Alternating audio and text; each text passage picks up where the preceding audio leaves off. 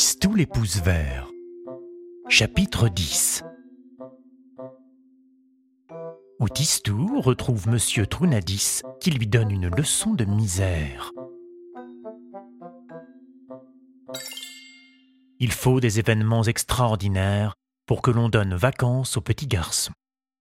Une prison qui fleurit provoque certes une vive émotion, mais on s'en remet assez vite et l'on finit par trouver naturel que pousse un gigantesque massif là où naguère s'élevait un mur gris. On s'habitue à tout, même à l'exceptionnel. Pour Monsieur Père et Madame Mère, l'éducation de Tistou redevint bientôt le principal souci. Je crois qu'il serait bon maintenant de lui montrer un peu ce qu'est la misère, disait Monsieur Père. Ensuite, on devrait lui enseigner ce qu'est la maladie, pour qu'il prenne bien garde à sa santé, disait Madame Mère. Monsieur Trunadis lui avait donné une très belle leçon d'ordre, confions-lui aussi la leçon de misère. C'est ainsi que Tistou apprit dès le lendemain, sous la conduite de Monsieur Trunadis, que la misère vivait dans des taudis. On avait conseillé à Tistou de mettre pour cette visite son vieux béret bleu. Monsieur Trunadis emboucha sa plus forte voix de trompette afin d'expliquer à Tistou que les taudis se trouvaient en bordure de la ville. Cette zone de taudis est un fléau, déclara-t-il. Qu'est-ce que c'est qu'un fléau? demanda Tistou. Un fléau est un mal qui atteint beaucoup de gens, un très grand mal. Monsieur Trunadis n'avait pas besoin d'en prononcer davantage. Tistou se frottait déjà les pouces. Mais ce qui l'attendait était pire à voir qu'une prison. Des chemins étroits, boueux, malodorants, se tortillaient entre des planches pourries assemblées tout de travers. Ces planches faisaient semblant de former des cabanes, mais des cabanes si trouées, si branlantes, au moindre vent que l'on avait peine à croire qu'elles pussent tenir debout. Les portes étaient rapiécées, ici avec du carton, là avec un vieux morceau de boîte à conserve. À côté de la ville propre, de la ville riche construite en pierre et balayée tous les matins, la zone des taudis était comme une autre ville, hideuse, et qui faisait honte à la première. Ici, pas de réverbère, pas de trottoir, pas de boutique, pas d'arroseuse municipale. Un peu de gazon boirait la boue et rendrait ces chemins plus agréables, et puis du volubilis en quantité avec des clématites renforcerait ces pauvres cabanes prêtes à s'écrouler, pensait Tistou, qui, les pouces en avant, tâtait toutes les laideurs qu'il rencontrait. Dans ces cabanes vivaient plus de gens qu'elles n'en pouvaient contenir. Ces gens, forcément, avaient mauvaise mine. À vivre serrés les uns contre les autres et sans lumière, ils deviennent pâles, comme les endives que Moustache fait pousser dans la cave. Moi, je ne serais pas heureux si on me traitait comme une endive. Tistou décida de faire croître des géraniums le long des lucarnes pour que les enfants des taudis voient un peu de couleur. Mais pourquoi tous ces gens lochent-ils dans des cabanes à lapins? Demanda-t-il soudain. Parce qu'ils n'ont pas d'autre maison. Évidemment, c'est une question stupide, répondit M. Trunadis. Et pourquoi n'ont-ils pas de maison? Mais parce qu'ils n'ont pas de travail. Pourquoi n'ont-ils pas de travail? Parce qu'ils n'ont pas de chance. Alors, ils n'ont rien du tout. C'est cela, Tistou, la misère. Demain, au moins, ils auront quelques fleurs, se dit Tistou. Il vit un homme battre une femme et un enfant s'enfuir en pleurant.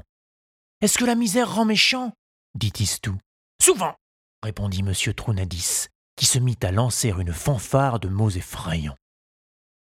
D'après son discours, la misère semblait être une horrible poule noire, à l'œil furieux, au bec crochu, aux ailes aussi larges que le monde, et qui couvait sans cesse d'affreux poussins.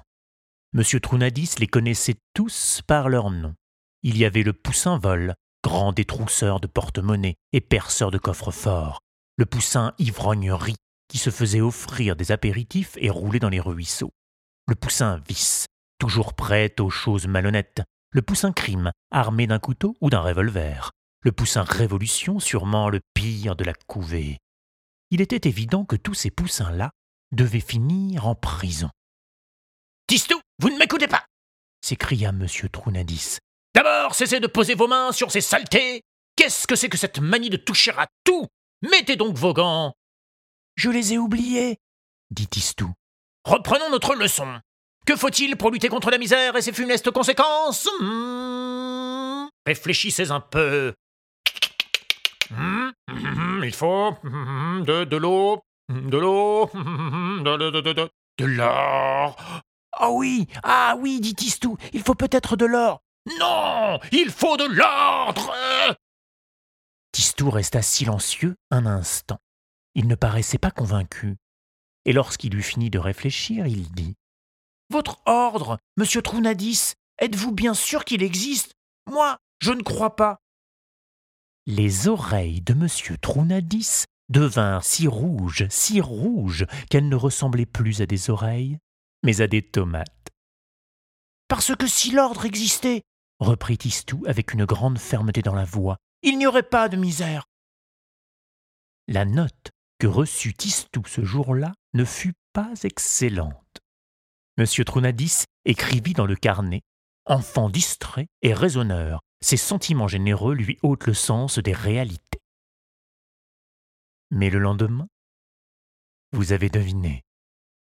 Le lendemain, les journaux de Mirepoix annonçaient une véritable inondation de volubilis. Les conseils de moustache avaient été suivis à la lettre. Des arceaux couleur de ciel voilaient la laideur des cabanes. Des barrières de géranium bordaient les chemins de gazon. Ces quartiers déshérités, dont on évitait de s'approcher parce qu'ils faisaient horreur à regarder, devinrent les plus beaux de la ville. On alla les visiter comme un musée. Les habitants décidèrent d'en tirer quelques profits. Ils mirent un tourniquet et firent payer l'entrée. Des métiers se créèrent, il fallut des gardiens, des guides, des vendeurs de cartes postales, des photographes. Ce fut la fortune.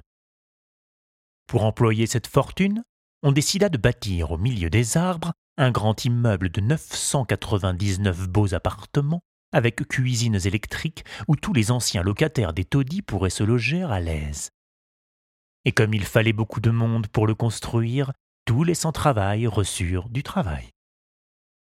Moustache ne manqua pas à la première occasion de féliciter Tistou. Ah, te voilà Très fort, très bien, la transformation des taudis. Mais ton quartier manque un peu de parfum. La prochaine fois, pense au jasmin. Ça grimpe vite et ça sent bon.